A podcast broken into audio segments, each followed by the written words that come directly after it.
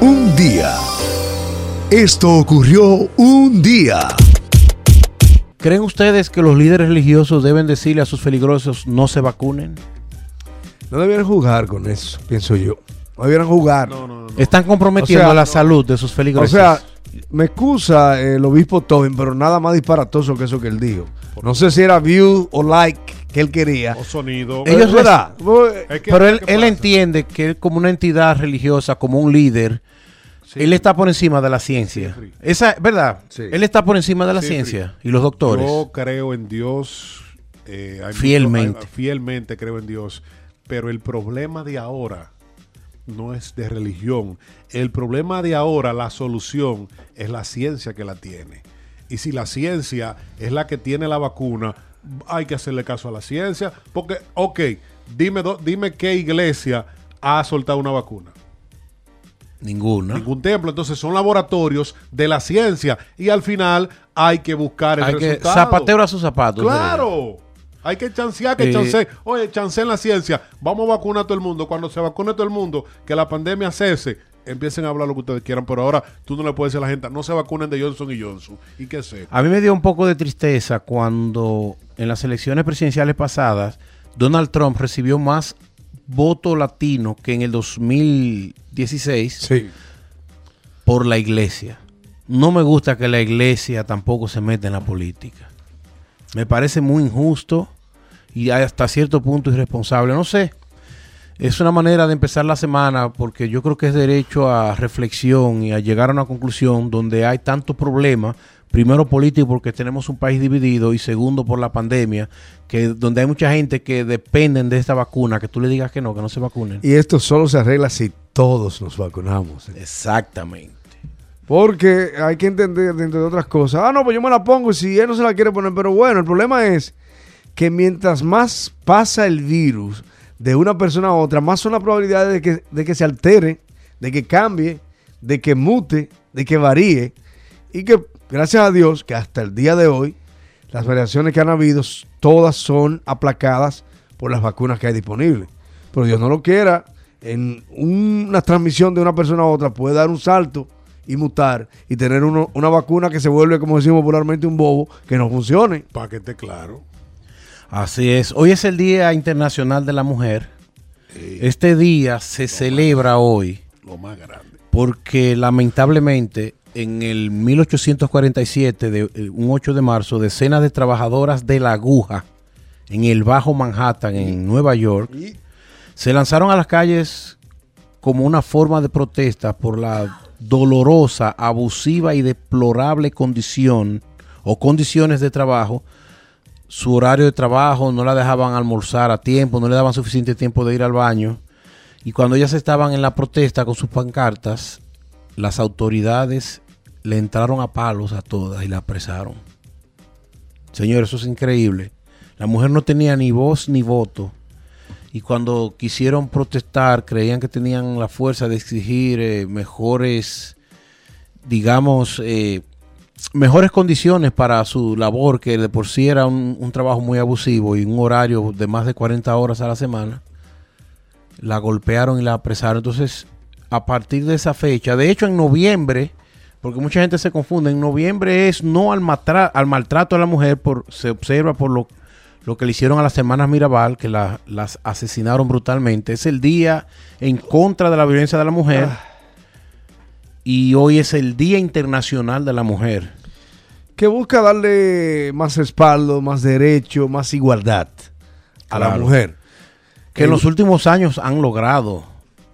Pero Y- falta mucho por hacer. Todavía falta en, en el aspecto familiar social, todavía la mujer eh, lleva la de perder, pero ya a nivel profesional las mujeres están llenando las universidades, los escaños políticos y en los deportes también están brillando, solamente que eh, la gran mayoría de mujeres se enfrentan a un reto todavía de desigualdad. Bueno, es tanto el reto que es mayor la cantidad de mujeres que terminan graduándose de las universidades que hombres. Sin embargo, cuando vas a buscar esas posiciones, producto de tu academia, quienes las ocupan son los pocos hombres que se gradúan.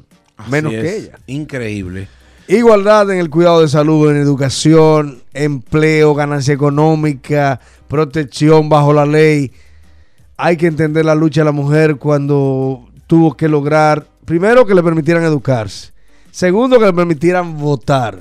Aquí en Estados Unidos, señores, hasta el 1916, Sí. que relativamente fue ayer, fue cuando se eligió la primera mujer al Congreso de los Estados Unidos. Y eso fue ayer, relativamente en el tiempo de la historia. Y hablando de eso, no sé si de una forma coincidencial, pero en 1934 en la República Dominicana, un día como hoy, se empezó a realizar el voto de ensayo de la mujer dominicana para abolir la incapacidad intelectual que se pensaba en aquel entonces tenía la mujer para ejercer el sufragio. O sea, la mujer no estaba, no tenía ni voz ni voto, literalmente hablando, y no se pensaba que tenía la capacidad de discernir o de tomar una decisión tan importante como la de elegir a un mandatario. Increíble. ¿Crees que el movimiento Me Too de hoy día va a lograr todas esas conquistas?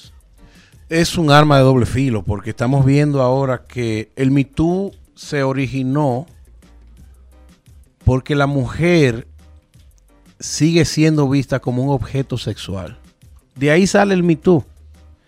El hombre que tiene poder, el jefe, siempre, de cualquier eh, empresa, negocio, siempre cree que porque tiene poder, si le gusta una mujer puede conseguir algo y la mujer como empleada tiene que ceder. Ahí nace el Me Too.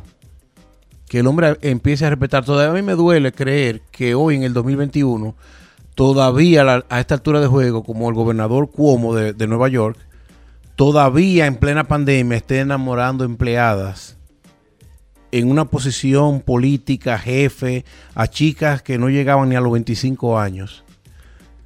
Entonces sí, el Me Too ha servido para que las mujeres le pongan el freno al hombre rápidamente y para que el hombre entienda que poder no significa derecho Y- a, a propuestas indecentes ni acoso. Y mucho hemos evolucionado en ese sentido, sí, Fris y García, porque desde el inicio de la historia, la historia ha sido gobernada y liderada por hombres. O sea, y escrita. y escrita por hombres. Entonces, mucho se ha avanzado desde hace unos 100, ¿qué? ¿Tienen 100 años? 50 años. 50, 60 años. 60 como años atrás. O sea, entonces, mucho se ha avanzado para poder sacarnos ese pensamiento que es hereditario. Eso lo vamos, eso está en nuestros genes. Claro, es difícil. Es difícil. Ya ahora esta nueva generación de teenagers que van subiendo, van cambiándose el chip.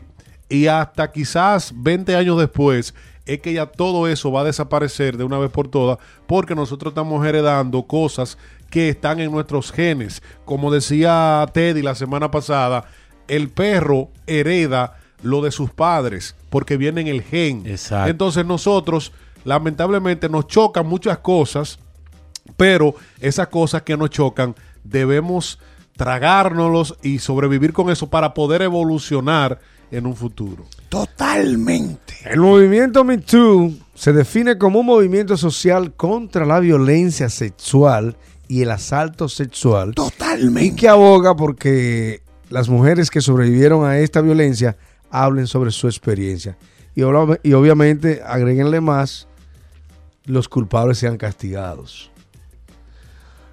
Bueno, en el momento que una mujer eh, denuncia una violencia o un acoso, rápidamente surge como un torbellino sobre esta persona. O sea, ya es muy difícil que a uno lo acusen siendo inocente o culpable y esa persona no se hunda. O sea, que tiene una fuerza. Ahora, en el fondo, porque a mí me sorprenden estas cosas cada día más cuando se trata de un político.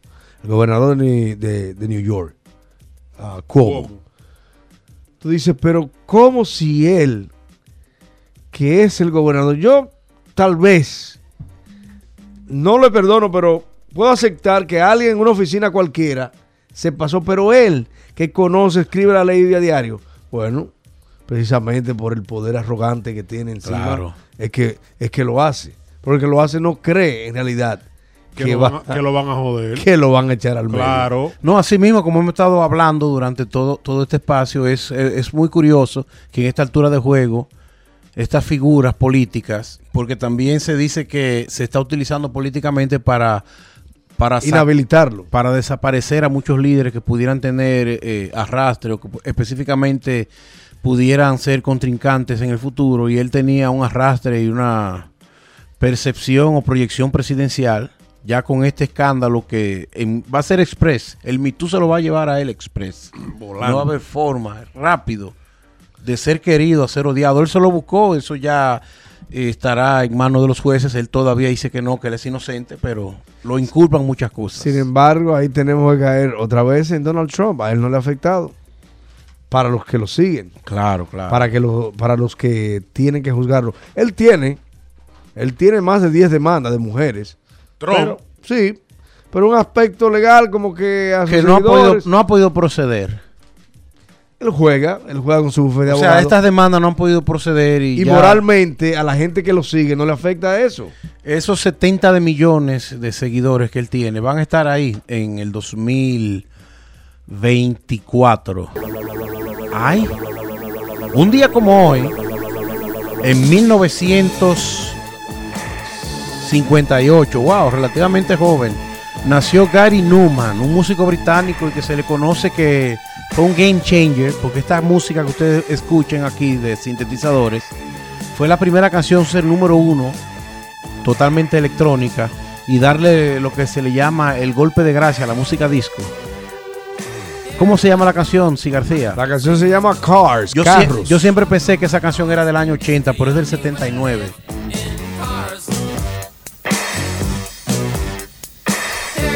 Él es más joven de lo que yo pensaba. Él tiene 63 años. Gary Newman. Yo pensaba que tenía 70 y pico, pero no 63.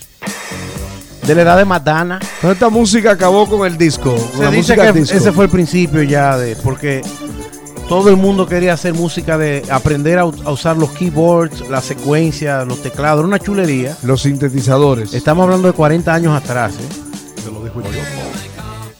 Y revolucionó la música.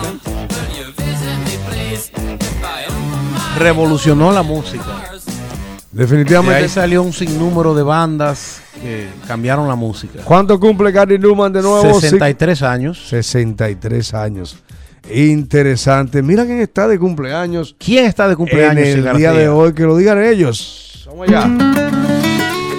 Hey, Café Quijano, mis amigos y Carlos Bauti. Ese. Carlos Baute está de Happy Birthday. Sí, señor.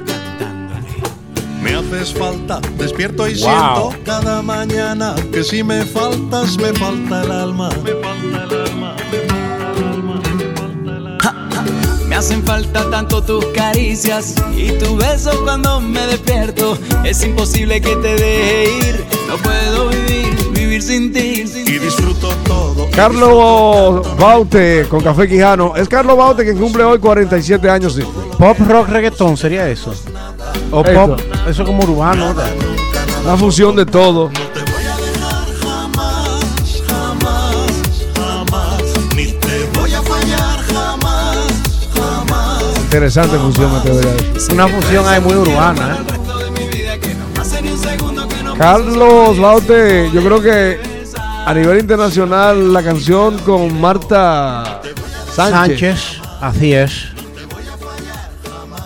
le hizo el camino, ¿verdad? Claro, él, él pegó como solista en México y esos lugares. eh, pero esa fue la canción que realmente lo catapultó, sí. Envío poema en mi puño y letra. Brío, Sí, él es muy querido. Él es, él es una especie de, de boca de piano refinado. ¿Verdad? Es un boca de piano refinado. Es un muchacho elegantísimo. Abusador. Pero sí tiene su boca de piano. eres un abusador. ¡Ay!